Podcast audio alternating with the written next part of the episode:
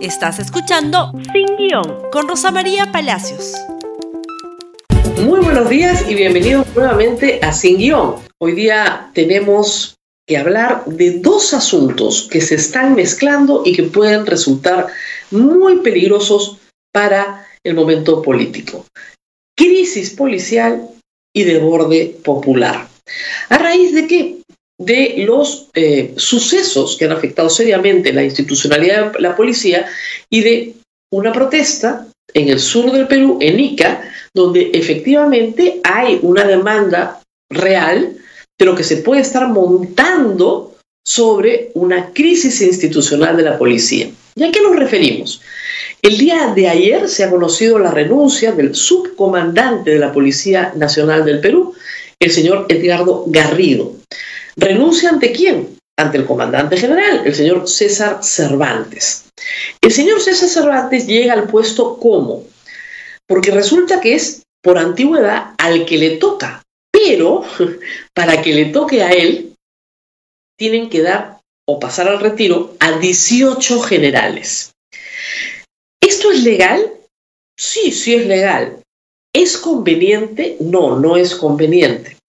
De acuerdo a las leyes que regulan a la policía, el comandante general se decide entre los que sean más antiguos, entre una terna de los más antiguos.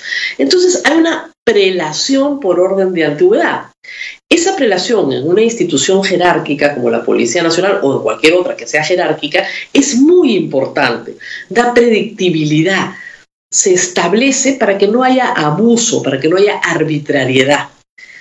Si el presidente de la República, aconsejado por el ministro Rubén Vargas, saca a 18 para que entre como comandante general al que le gusta al ministro y al presidente, pues los 18 que se van, se van ciertamente muy molestos y con toda razón.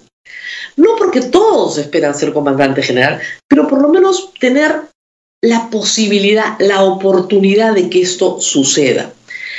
14 ministros han mandado una carta al presidente de la República, 14 ministros del Interior de cuatro gobiernos distintos, diciéndoles que esto está mal, que esto no se debe hacer, que afecta la moral de la institución.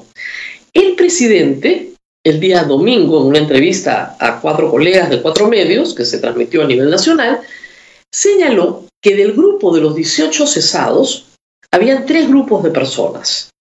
Unos que eran corruptos, que habían robado en justamente un momento tan crítico como el de la pandemia, ¿no es cierto?, en lo que eran materiales de protección para la Policía Nacional.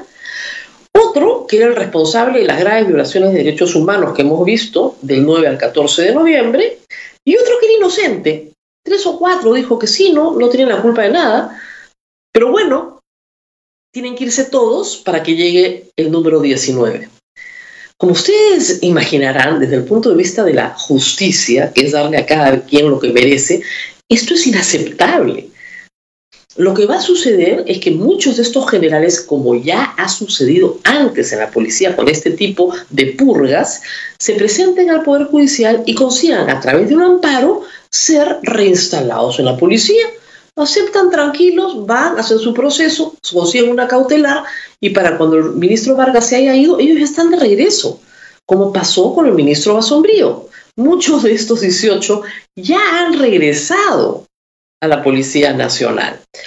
¿Por qué no se les sigue a los que son corruptos y a los que han violado los derechos humanos procesos administrativos y penales? Porque demoran mucho, van a decir algunos.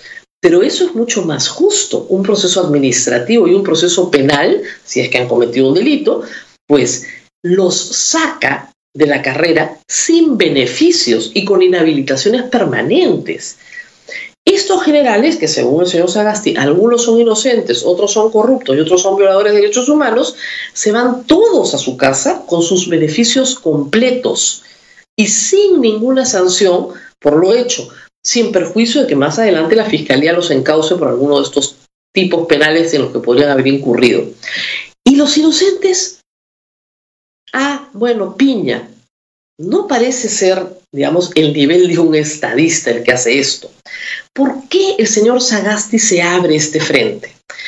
probablemente conmovido por los relatos de los familiares de los chicos que han fallecido, por los relatos de los familiares de los chicos que siguen en el hospital, sí, pero también porque no podía abrirse un frente político. La necesidad, ¿no es cierto?, de hacer una ficción de justicia tendría que haber pasado por, ¿no es cierto?, iniciar un proceso de desafuero constitucional contra el señor Merino procedicioso contra el señor Antero Flores Arados, contra el señor ministro Gastón Rodríguez y la línea de mando de la Policía Nacional. Nadie más. Pero eso era abrirse un frente político. Y eso no quería hacerlo porque el poder del señor Sagasti emana de los 105 que vacaron a Martín Vizcarra. Entonces decidió hacer esto como una suerte de compensación. Y el problema, y acá viene el problema de ICA, es que comienzan a haber desbordes populares en todo el país. ¿Qué pasa en Ica? Ica es una región agroexportadora. En los últimos 30 años la agroexportación peruana ha tenido un boom gracias a regiones como Ica y Arequipa, Piura también, una gran inversión y un régimen laboral promotor de la agroexportación. Un régimen laboral que reconoce que en el campo, el trabajo tiene una naturaleza de temporada, hay una temporalidad y que por lo tanto no hay estabilidad laboral absoluta como hay para el resto del país. ¿Eso qué ha generado? Ha generado en la región Ica pleno empleo. Todo el mundo tiene trabajo. El que quiera tener trabajo lo tiene. Pleno empleo. Y obviamente una discusión abierta y válida sobre jornada laboral, sobre salario, principalmente sobre salario y sobre condiciones de trabajo. La queja es que los 40 soles que se pagan en promedio en Ica, en la región Ica, en los distintos valles, es insuficiente y lo que están pidiendo es un salario de 50 soles. No hay una tarifa eh, única, cada empresa tiene su propia lógica su propia estructura de costos y decide de acuerdo más o menos a lo que está pasando en los distintos valles. Sin embargo, esto que podría ser una discusión que tiene mucho tiempo, porque la ley de promoción agraria tiene muchísimos años, viene desde el gobierno Fujimori. Esto que podría ser una discusión alturada se ha convertido en una batalla campal se ha tomado la carretera Panamericana Sur anoche por lo menos en cuatro puntos, se ha detenido el transporte de carga y el transporte, de pasajeros interprovincial, está todo detenido, no hay gracias a Dios todavía muertos, hay algunas ventanillas de buses rotos, dos policías heridos con pedrada, pero sí las oficinas de un fondo destruidas, la entrada de las oficinas, y el temor de que hoy las cosas se exacerben y sean peores. Pero ¿cuál es el empate de esta historia con la anterior?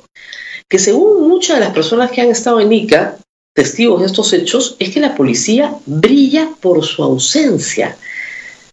Y es lógico, con el subcomandante renunciando, con un comandante poco reconocido, la parte operativa se comienza a resquebrajar y además la amenaza, ¿no es cierto?, de que algo les puede pasar si no tienen órdenes muy claras sobre qué es lo que pueden y lo que no pueden hacer.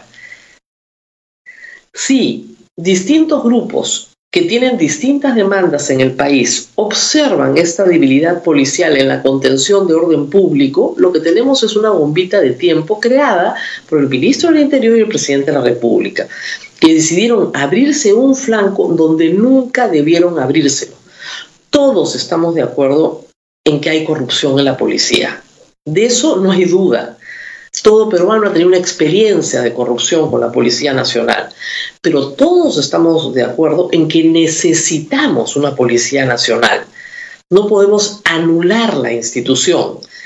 Las medidas del ministro son medidas contraproducentes y esas medidas tienen que ser discutidas y el señor presidente de la República tiene que meditar mejor lo que ha hecho y su ministro, que va mañana al Congreso acompañando al gabinete, probablemente sea interpelado como lo ha sido en el Congreso, ha sido consultado, cuestionado de una manera muy severa.